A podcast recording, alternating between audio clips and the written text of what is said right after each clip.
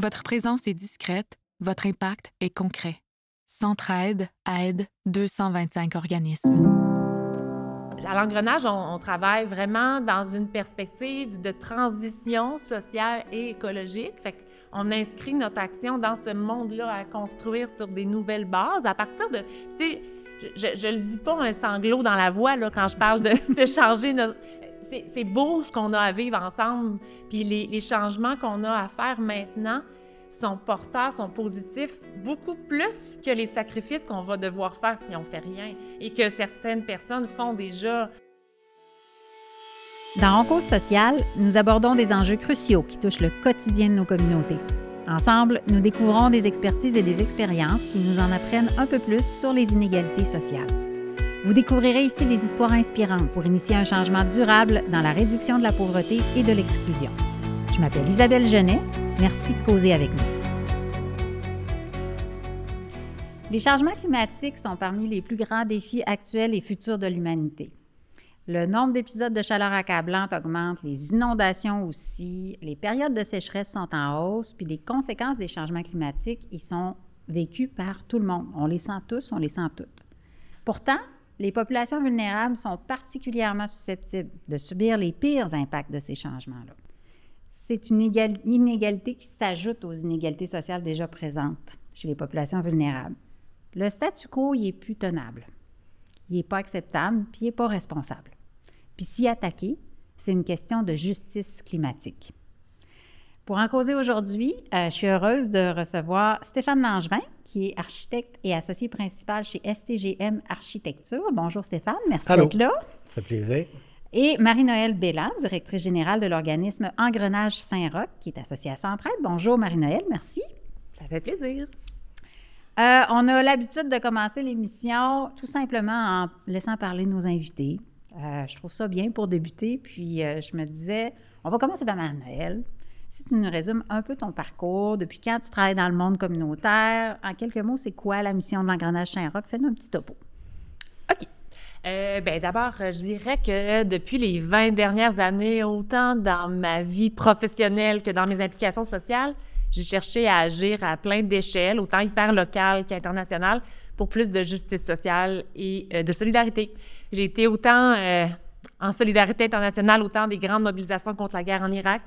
J'ai travaillé aussi euh, à Atoulir, un organisme en alphabétisation dans Saint-Sauveur. J'ai travaillé au collectif pour un Québec sans pauvreté, un organisme national de lutte à la pauvreté j'ai eu un beau passage chez Centraide, donc notamment autour de la publication euh, de la vie sur les inégalités euh, du plomb dans les ailes. Et puis maintenant, je suis à l'engrenage Saint-Roch. La mission de l'engrenage, ben, c'est de soutenir la communauté, euh, donc à la fois les gens qui habitent le quartier, les gens qui travaillent, les gens qui fréquentent le quartier, dans leur volonté d'améliorer la qualité de vie dans Saint-Roch. C'est un quartier qui vit différents enjeux. Puis on pense qu'en soutenant la communauté dans la réponse à ces défis-là, bien, on sort gagnant. Alors, euh, évidemment, on travaille toujours dans une, euh, avec un souci constant des inégalités sociales. Et puis, on fait autant de l'aménagement, du verdissement, euh, un travail sur la cohabitation, soutenir la participation citoyenne. C'est super diversifié. Puis je dirais, j'ajouterais que c'est peut-être pas anodin si je travaille dans Saint-Roch. Je suis une fille de la basse-ville. Je viens, je viens de la campagne, mais en arrivant à Québec, c'est vraiment en basse-ville que j'ai trouvé mon chez-moi. Donc, je fais partie de cette communauté-là euh, qu'on travaille à soutenir. Super, merci. Stéphane, j'ai une question assez similaire. Ton parcours, qu'est-ce que c'est? Euh, ben, comment les enjeux climatiques aussi font partie de ton quotidien? Un peu plate, là, comparé Moi, c'est un peu straight. Là. C'est Jacques de Chicoutimi, Université à Québec, architecture.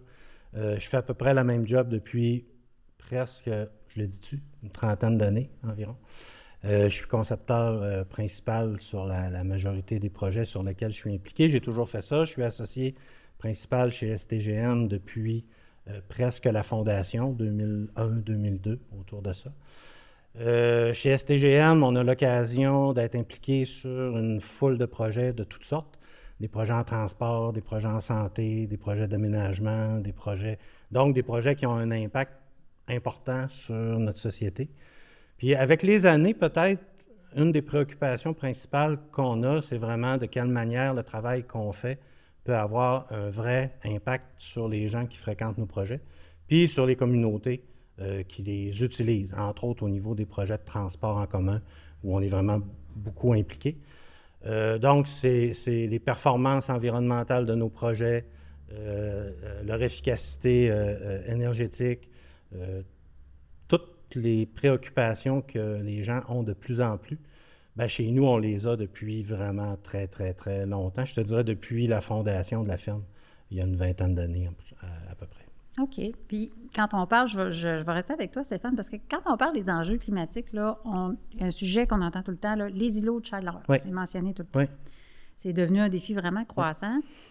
C'est quoi concrètement un îlot de chaleur? Puis en quoi ça influence la santé des gens qui vivent dans ces zones-là? Bien, un îlot de chaleur, c'est une, euh, des éléments urbains qui accumulent la chaleur du soleil puis qui la dégage euh, en soirée, qui l'accumule pendant le jour, qui la dégage en soirée. Fait que ça fait que ces zones-là sont toujours plus chaudes. Un exemple vraiment facile, aller sur un beau stationnement neuf en hmm. asphalte, toucher à l'asphalte, puis toucher à la ligne blanche. Euh, la ligne blanche est peut-être 10 degrés moins chaud que l'asphalte. Fait qu'un îlot de chaleur, c'est un peu ça. Euh, donc, dépendamment du matériau que tu utilises, dépendamment de sa couleur, dépendamment de sa porosité, euh, il va accumuler plus ou moins la chaleur. Et l'usage principalement de l'automobile, avec les années, a fait en sorte que nos milieux urbains sont très, très bétonnés, très, très asphaltés, très peu poreux, ou voire même pas pantoute. Euh, donc, toutes les conditions sont réunies pour créer euh, des îlots de chaleur dans les villes. C'est un peu ça. Je ne sais pas si mon explication est claire. oui, c'est clair. mais je vois Marie-Noël qui dit oui, ben mais, mais, mais, je veux rajouter. C'est plus comme si jamais vous avez envie de vivre, c'est quoi un îlot de chaleur? Je vous propose un petit exercice. Donc, euh, partez dans mon calme, descendez l'escalier des franciscains ou bien l'escalier Victoria. Plus on descend en temps de canicule, plus on sent la chaleur puis l'air nous manquer. Mm-hmm. Puis quand on arrive dans le quartier Saint-Sauveur en bas, continuez à marcher, puis là, ça va être évident pour vous c'est quoi le sens du mot accablant. Mm. Euh, parce qu'en en, gros, ben, juste quand on regarde la carte de la base ville, c'est un gros îlot de chaleur, à l'exception du parc Victoria et de la falaise, là, qui sont des îlots de, chaleur. C'est ben oui, ça. c'est vraiment là, euh, un, gros îlot de chaleur. Il y a aussi des, des, des poches significatives d'îlots de chaleur dans Vanier, Limoilou, euh, Saint-Jean-Baptiste, Vieux-Québec. Il y en a partout aussi dans d'autres villes, dans d'autres secteurs de la ville, mais, mais dans ce coin-là, c'est plus concentré. Puis d'ailleurs, ben, c'est des quartiers populaires, pas anodin non plus. Non. Probablement même la canopée est moins grande euh, dans ce quartier-là, comparativement à Limoilou, où déjà il y a une canopée quand même importante. Dans Saint-Sauveur, beaucoup moins. Oui. Puis ah, justement, tu en parlais, qualité de l'air, qualité, tu sais, la, différence entre les quartiers. Euh, ça veut dire que dans la même ville, comme mettons Québec, si on prend Québec, là, entre la Haute-Ville et la Basse-Ville, là, tu nommais deux escaliers, puis c'est vrai, là, quand tu descends en, en, temps de canicule, tu vois une grande différence. On part avec déjà une inégalité face aux enjeux climatiques dépendant d'où est-ce qu'on habite, où est-ce qu'on reste juste par notre adresse. Il y a une inégalité qui se forme. Comment on peut aborder ces inégalités environnementales-là, s'assurer d'une meilleure santé de, toute la population au travers de ça? Bien, oui, effectivement, entre les quartiers, il y a des distinctions. À la base, dans les quartiers où les revenus étaient historiquement plus élevés, bien, les terrains sont souvent plus grands, plus de place pour les arbres. Euh, dans les quartiers populaires, la le cadre bâti est différent, euh, il y a moins d'arbres, ça fait une différence. Mais même à l'intérieur d'un quartier, il y a des inégalités aussi qui se vivent. Moi, j'habite la basse ville, pourtant, je suis pas celle qui subit le plus les, canicules. Je suis en bonne santé. Euh, l'endroit où j'habite est bien isolé, donc il y a des, fenêtres pour aérer. Euh, j'ai un petit climatiseur dans une fenêtre.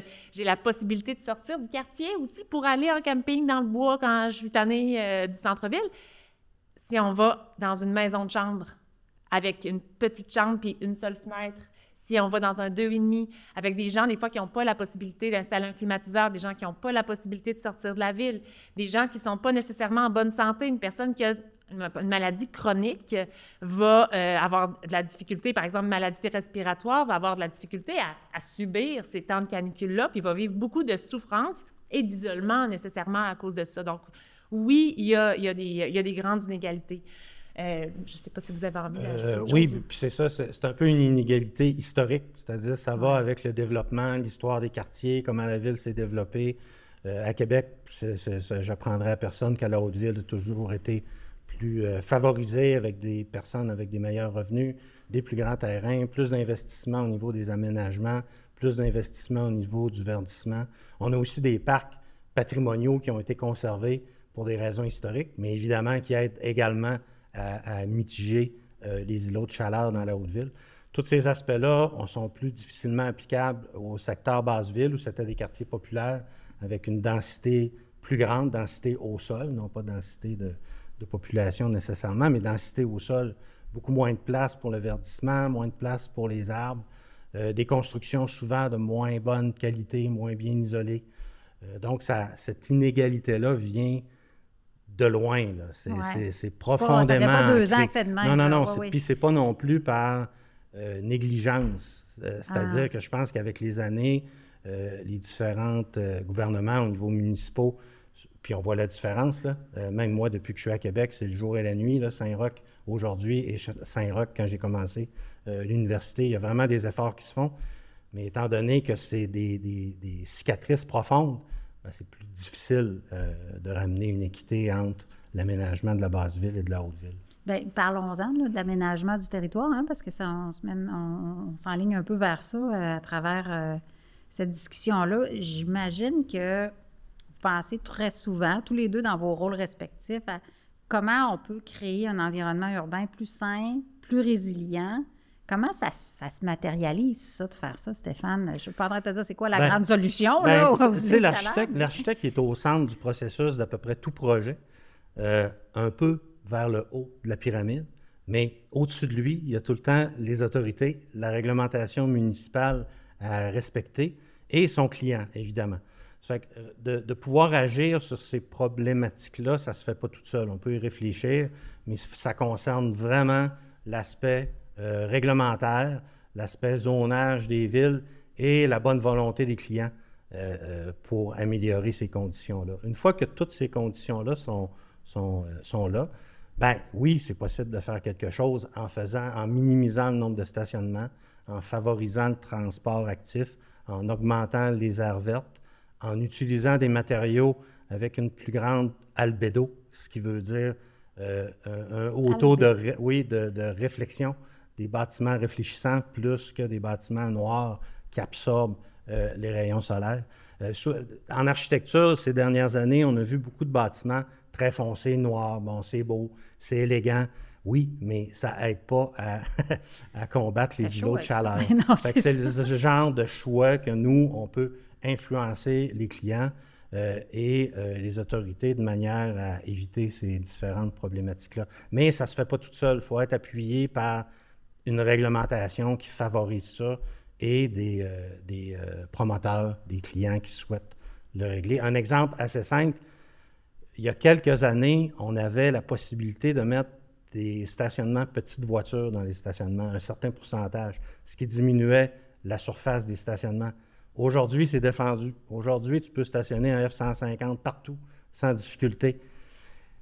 Pourquoi ce n'est pas le contraire? Pourquoi ce pas des stationnements qui sont toutes faits pour les petites voitures avec un léger pourcentage pour accommoder ceux qui ont des très grosses voitures? Fait que, tu sais, des fois, c'est juste de prendre le problème de l'autre côté. Je comprends. Hmm. Et Noël, du côté des populations, euh, je vais dire les populations plus vulnérables parce qu'évidemment, euh, c'est plus au centre de l'action qui est faite euh, dans la lutte aux inégalités sociales. Dans ton rôle à l'engrenage Saint-Roch, il y a des impacts de ça, mais comment on peut aménager des solutions? Tu sais, c'est pas si simple que ça parce que c'est bien tout ce que, ce que Stéphane vient de nous, partager, mais comme tu évoquais précédemment, il y a des gens qui sont juste pris chez eux dans un 1,5 mm. où est-ce qu'il n'y a pas de climatisation, puis ils n'ont pas les moyens de changer de place, même si on aménage d'autres choses. Oui, puis en fait, il y a des pouvoirs qu'on a, puis il y a des pouvoirs qu'on doit gagner en changeant les politiques publiques. C'est toujours de, faire un aller-retour entre des actions locales à court terme, mais aussi un travail à plus long terme pour savoir où est-ce qu'on veut s'en aller. À l'engrenage, on travaille vraiment avec la communauté à partir de ses besoins exprimés, à partir de ses visions, de ses rêves, pour voir qu'est-ce qu'on peut aller améliorer dans le quartier. Euh, concrètement, qu'est-ce qui peut se passer? Bien, c'est par exemple un comité citoyen, euh, des, voisines qui se sont mis ensemble puis qui ont, euh, avec notre soutien, transformé un, stationnement en parc de quartier, vraiment parc de proximité, avec le soutien puis la collaboration de la ville. Fait que ça a été vraiment un travail euh, qui a été fait. Puis concrètement, après, ce qui s'y vit, c'est merveilleux. C'est autant des ateliers euh, avec les enfants pour identifier les végétaux, c'est autant la culture de fines herbes qui profite à tout le monde, c'est une vie de quartier qui est plus riche dans la mixité qui est cet endroit-là. Une autre fois, on a déminéralisé euh, une cour euh, d'un HLM avec les gens. Donc, on leur a demandé, vous, qu'est-ce que vous voyez? Fait qu'ils ont nommé des plantes qui aimaient cuisiner, des personnes issues de l'immigration. Donc maintenant, plutôt que d'avoir euh, leur logement, ben ils ont en plus un petit espace de culture où est-ce qu'ils se croisent. Fait c'est de voir comment on peut penser autrement nos quartiers pour se les approprier, pour les verdir, les rendre plus sains, multiplier les îlots de fraîcheur. Puis en parallèle, comment on peut aussi travailler plus euh, fondamentalement dans, les causes de, de, ce réchauffement-là, parce que quelque part, dans ce que je nomme, c'est beaucoup de s'adapter au changement climatique, mais euh, derrière ça, il y a aussi un fonctionnement social euh, qui, depuis 150 ans, épuise finalement la planète.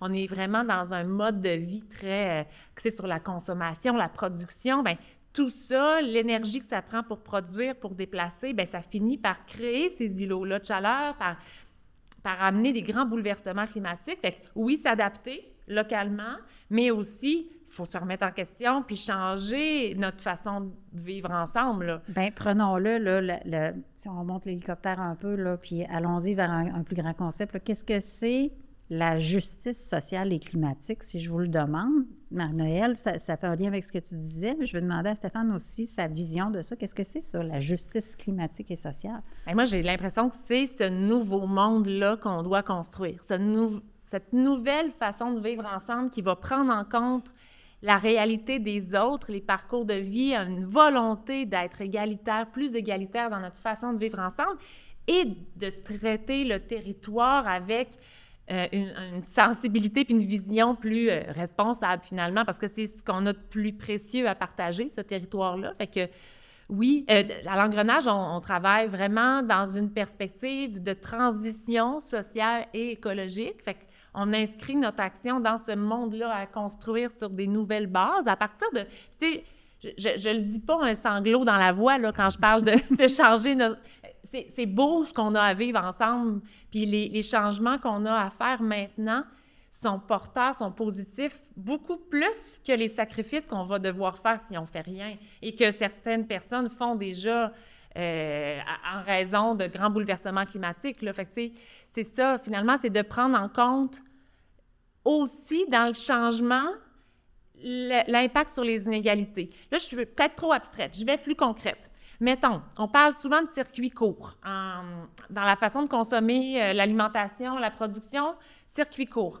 Sauf que les biens qui sont produits localement sont souvent pas accessibles aux personnes en situation de pauvreté. C'est quoi ce circuit court? Juste pour les gens qui sont à l'écoute, qui entendent ça pour la première fois, ça veut dire quoi, ça? L'achat local. Voilà. Surtout dans la belle saison des fruits et des légumes, là, c'est donc bien le fun de consommer des choses qui sont produites autour, mais parfois, c'est plus cher. Fait qu'il y a des projets qui sont mis en place, par exemple par le Filon à Lévis ou euh, dans Saint-Roch par le marché Croque-Saint-Roch, qui vont vraiment rendre accessibles les fruits et légumes euh, aux gens qui ont un moins grand revenu. Bien, aussi, on doit repenser peut-être le partage des richesses pour assurer un meilleur revenu pour tout le monde, mais c'est un exemple concret de, OK, oui, il faut acheter localement, mais que tout le monde puisse acheter localement. Il faut euh, euh, assurer plus de transport actif collectif, mais il faut que ça soit accessible financièrement, il faut que les, euh, les euh, l'information soit accessible. Oui, c'est ça, c'est ça, faut à, tout le monde. Fait que c'est d'avoir à la fois la vision écologique, mais toujours sociale pour se demander, ok, est-ce que tout le monde y a accès? Mm. Puis, puis tu peux pas régler ce genre de problème là par une accumulation de micro-actions. Mm. C'est bien, c'est bénéfique, mais ça prend vraiment plus des changements structurels, une espèce de, de cohésion sociale qui fait ramer tout le monde dans le même sens. Euh, je vois juste les, puis j'en parlerai pas tant parce qu'on est beaucoup impliqué sur le projet, mais euh, les des grands débats sur le tramway, euh, quand tu regardes ça de manière objective, d'un côté environnemental et scientifique, les bienfaits sont évidents. Mais on a de la misère à avoir une adhésion à ce projet-là. En plus, c'est un projet qui rendrait, à mon avis, la ville beaucoup plus équitable parce que le transport plus facile pour tout le monde. Euh, plus facile pour une recherche, euh, une recherche d'emploi, plus facile pour un paquet de choses, mais, mais on a de la misère à avoir cette cohésion-là, puis que tout le monde aille dans le même sens. Euh, je prenais l'exemple des stationnements tantôt. Si on dit aux gens, c'est fini, la norme de stationnement, maintenant, c'est la norme de stationnement petite voiture, on en diminue le nombre en plus. Il va y avoir un tollé, c'est certain, Ben oui. mais dans les faits, c'est ce qu'il faudrait faire. Fait que c'est, c'est vraiment, euh, toutes les petites actions ne sont pas à négliger, mais uniquement des petites actions ponctuelles ne réussiront pas à changer vraiment cette problématique-là s'il n'y a pas de changement structurel euh, par rapport à comment on aménage notre territoire. Ben, si je, je revire ça de bord, parce que j'entends bien tout ce qui est dit, mais sais, on a parlé des rôles des architectes, des urbanistes, euh, des, des décideurs euh, publics. Des... Donc, ce que tu nous évoques là, c'est assez clair, hein, des, des changements vraiment structurels. Mais quand même, c'est quoi les moyens, les moyens qu'on a, plus je dirais, je, je dirais plus pour l'atténuation des inégalités climatiques là, au quotidien. Là. Je, je comprends que les changements structurels, ça en prend pour améliorer notre situation globale, mais comment on peut mieux accompagner notre communauté? Comment on peut faire ça? Oui, comme individu, mais même comme organisation, comme euh, je pense aux gens qui sont à l'écoute du podcast et disent Bon, ben écoute, il n'y a rien à faire avec ça, tabarouette, je peux pas. euh, je fais mon recyclage, là, mais, mais allons plus sur les inégalités climatiques parce que après ça, on fait quoi là, par rapport à la personne qui est dans son 1,5 qui ne peut pas sortir puis qui n'a pas de Ben, climatisation? déjà, c'est d'aménager l'ensemble des espaces publics pour tout le monde, c'est-à-dire non pas pour seulement une élite, pas seulement pour un type de clientèle, élite, c'est un bien grand mot, là, mais vraiment des espaces publics invitants pour tous, euh, euh, accessibles à tous, puis où tout le monde se sent bien accueilli, parce que souvent, ces espaces publics-là sont des endroits où tu peux trouver un peu de fraîcheur et de, et de réconfort par certains aménagements relativement simples. là. Trouver de l'ombre. C'est pas si compliqué. Dans certains endroits, oui, mais dans les parcs, euh, non. Euh, donc, c'est ça, des environnements le plus accueillants pour tous. Mais la chaleur, c'est pas facile. Tu sais, l'hiver, là, t'as froid, tu te mets un chandail. Bon, tu te mets une couverte. Mais à un moment donné, euh, la chaleur, il y a une limite à ce que tu peux enlever. là. Oui, mais c'est vrai. c'est- la chaleur, c'est vraiment plus compliqué à combattre euh, euh, que le froid. C'est c'est pas, c'est pas une problématique facile à régler. Je pense que le confort urbain devrait être un droit, mais un gros devrait parce que la problématique est complexe. Euh, puis ça demande vraiment des, petits efforts et de grands efforts. Marie-Noël, qu'est-ce que tu penses qu'on peut faire pour mieux accompagner notre communauté sur les inégalités climatiques? Oui, mais j'écoutais, puis effectivement, l'année dernière, aux Journées annuelles de santé publique, j'écoutais une conférence de Martin Lavoie, qui est directeur adjoint de santé publique en Colombie-Britannique. Puis il parlait de leur crise de 2021, la canicule où il faisait près de 50 degrés, 130 morts à Vancouver, l'asphalte fondait tellement qu'il faisait Ouais. chaud. Puis là, c'est comme, ah, c'est important ce qu'il faut faire. Il y a beaucoup de choses à faire. Puis il y a aussi, oui, des îlots de fraîcheur où aller se déposer, euh, l'accès à l'eau. Oui. Euh, moi, ça m'a frappé, entre autres, les personnes en situation d'itinérance, comment c'est un combat de chaque jour d'avoir accès à de l'eau. Ça, c'est quelque chose auquel il faut les- que les villes pensent davantage aussi. Euh, c'est vrai que ça peut avoir l'air gros quand on se dit... Quand on cherche, si on cherche une solution magique, là, c'est très gros. Fait Ouais. qu'on se dit, ah ben je ferai rien d'abord. Mais si on, on travaille à nourrir cette culture-là, parce que je pense que c'est un, c'est un mouvement, puis plus on est à le faire, plus ça va être facile aussi. Une fois que la, la marche est, est lancée, bien, on embarque euh, dans le pas. Puis il y a plein d'échelles d'action possibles. Autant, tu as nommé le recyclage. Mais oui, il y a des choses qu'on peut faire à la maison. Évidemment, ça reste limité, l'impact des actions individuelles, mais elles sont importantes aussi. Ils font partie de cette... culture-là à construire. Puis il y a les gestes, donc réduire les déchets, la consommation, revoir les modes de transport, euh, mais aussi être capable de se remettre en question. C'est quoi mes, mes résistances face au changement, mes résistances face au, au meilleur partage des richesses, d'aller comme vraiment, comme y aller sincèrement. Après ça, bien, à l'échelle de la communauté, c'est quoi les projets auxquels je peux contribuer dans mon milieu de travail, dans ma communauté, qui font une différence? Avec des voisines, on a euh, mis des bacs dans la rue, on a planté des fleurs. euh, ça a l'air banal, mais ça participe du changement. Puis oui, aussi à l'échelle plus sociale, de se questionner quel projet politique auquel j'adhère, c'est quoi les politiques que je soutiens? Le tramway, c'est vrai que ça en est presque ridicule de voir à quel point c'est compliqué alors que c'est tellement évident qu'il faut aller vers des transports collectifs. Mais peut-être se questionner, sont où mes résistances? Pourquoi donc? Euh, puis, et à l'inverse, comment j'appuie les projets qui font une différence? Quel, quel, est mon... Je pense qu'il y a eu un mouvement autour de l'appui du tramway, puis je pense que ça a été important pour rappeler que non, il n'y a pas juste des opposants, il y a des gens qui, qui l'appuient, ce projet-là. Fait que l'échelle d'action, elle est multiple, puis c'est à chaque personne de, de, voir comment elle peut agir. Puis des fois, on manque de temps, mais dans ce temps-là, on peut soutenir financièrement aussi des projets. S'entraide est une belle option, d'ailleurs. même, la, même la tolérance à la chaleur favorise l'équité parce que plus tu climatises un espace, plus tu rejettes de la chaleur dans ton environnement.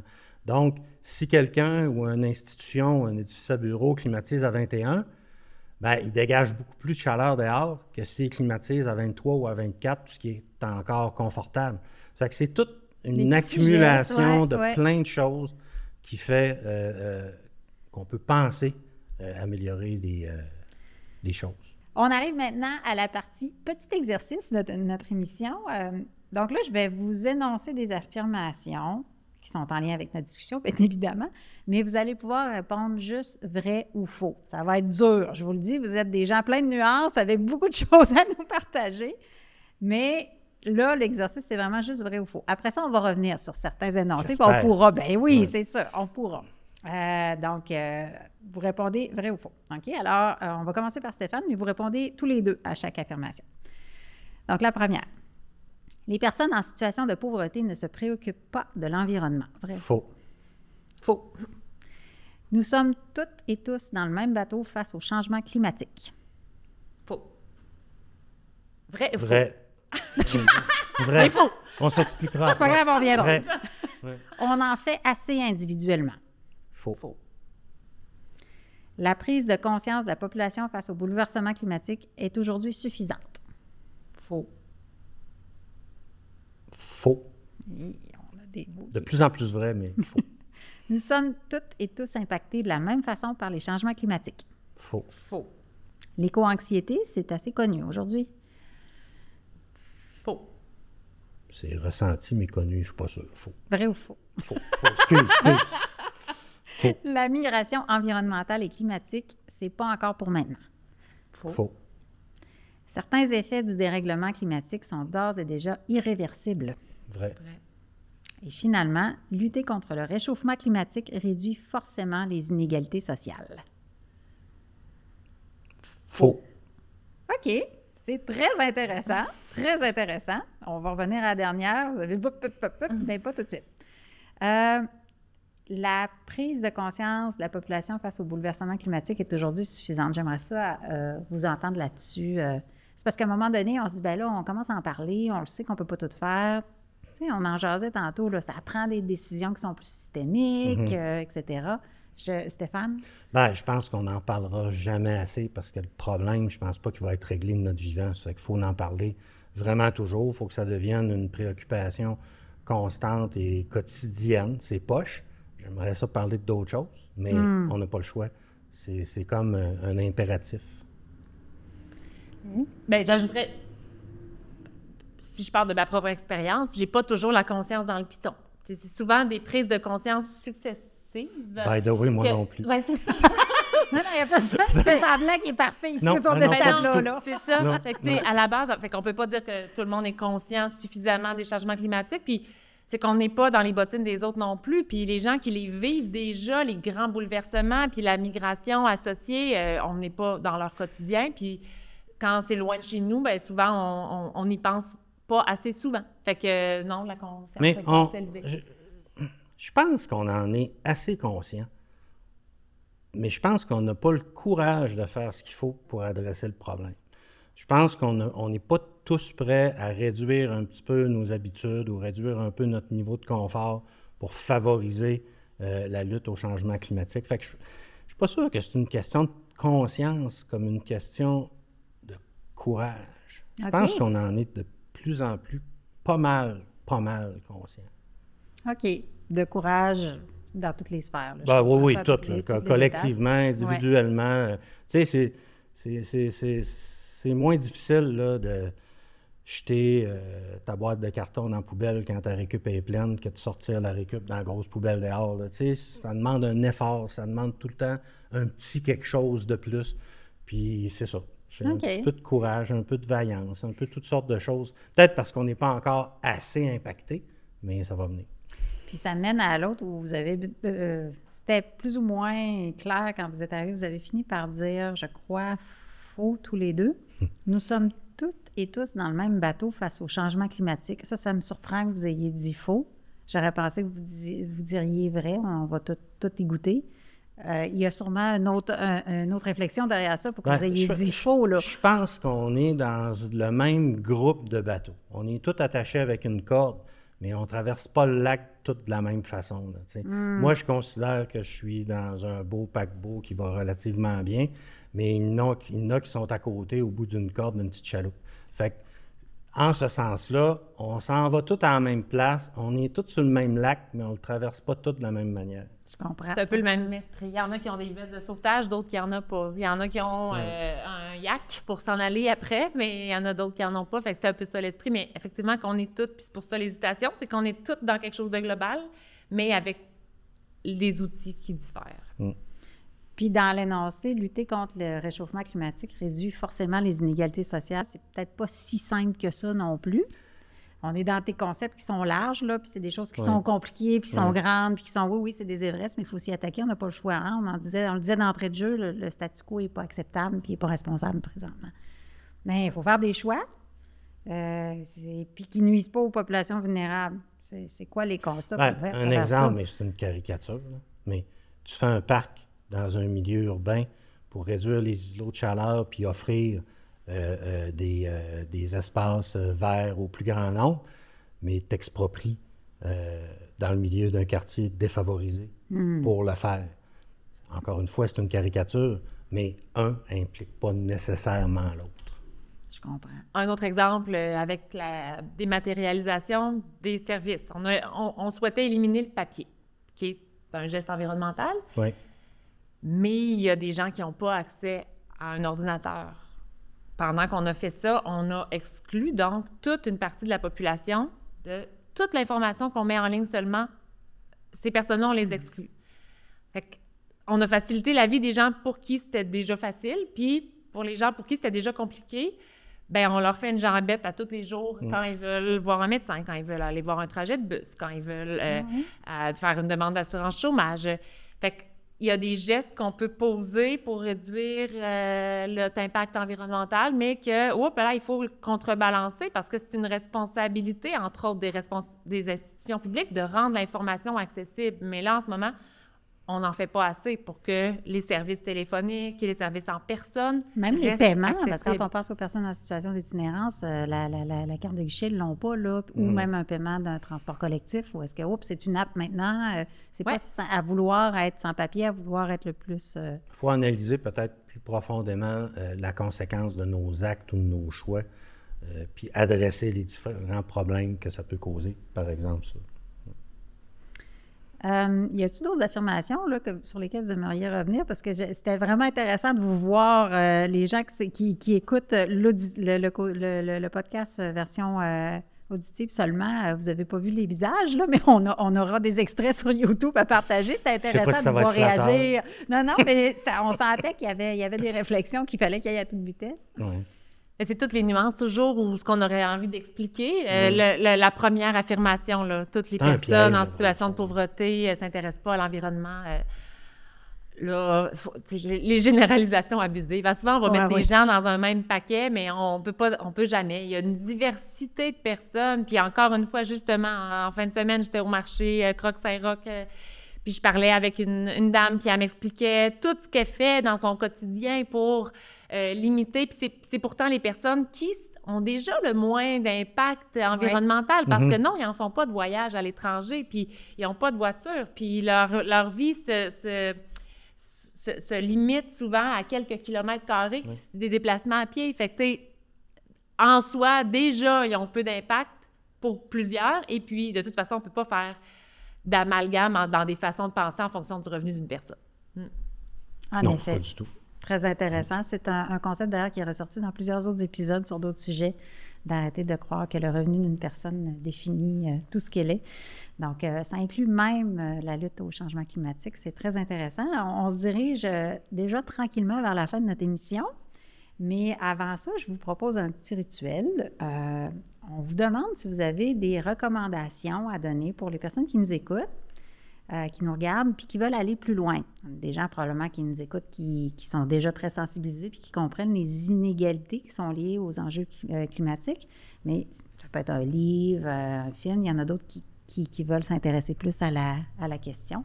Alors, n'importe quoi qui pourrait vous venir à l'esprit, vous pourriez recommander. Je commencerai par Stéphane. Bien, c'est sûr que là, on, m'avait posé la question d'avance, puis il y a un paquet de séries qui me sont venues euh, à l'esprit, quelques livres, mais je pense pas que le secret est là. Je pense que le secret est plus global, d'essayer de rester curieux et euh, euh, d'écouter la science plus que ce que tu penses ou ce qu'on m'a dit ou ce Ah, que ouais, j'ai trouvé sur. Internet. Ouais. Donc, curiosité, essayer de rester objectif Faire confiance à la science. et faire con- oui, évidemment, faire confiance à la science. Très intéressant. Marie-Noël? Moi aussi, je n'irai pas dans les lectures parce que. je- Puis je vais plutôt rebondir sur quelque chose que Stéphane a dit tout à l'heure. Euh, il a parlé de courage. Puis je pense que oui, je, je suis d'accord. Puis quand on. C'est le fun d'être courageux, courageuse. Que Tout de suite, en en parlant, on dirait que ça réveille en nous une force. On est capable de faire plein de choses dans la vie, puis de réveiller le courage, puis d'oser, même si on ne sait pas toujours si c'est le bon chemin, mais d'essayer des choses, de se remettre en question, puis d'y aller avec audace, finalement, dans, dans ces actions-là à venir. euh, Ça serait, ça serait ça, je pense. Essayer de faire des gestes courageux le plus Oui. souvent possible. Genre se partir un jardin comme moi, mais pas trop le réussir. Mais au moins, j'ai le courage de l'essayer. Tu l'as essayé. ben moi, je vais y aller dans la recommandation d'un livre parce que je vais me permettre de, de faire une petite recommandation sur Du plomb dans les ailes. Euh, et évidemment, euh, Marie-Noël, il a même euh, grandement participé. À l'époque, elle était avec l'équipe de Centraide, mais c'est un livre qui traite des inégalités sociales. Puis on a un chapitre sur les inégalités face au changement climatique. Euh, c'est enrichissement, ça, c'est ludique, c'est facile à lire, c'est simple. Euh, puis c'est superbement illustré aussi. Euh, c'est disponible aux éditions Septentrion. Mais si vous vous abonnez à l'infolette de Centraide, vous allez en recevoir un exemplaire numérique gratuitement. Alors, c'est une bonne idée bon. de le faire. J'aime bien les illustrations. Oui, vraiment, là, on est très, très fiers de cette publication-là. Donc, voilà, vous ne serez pas déçus.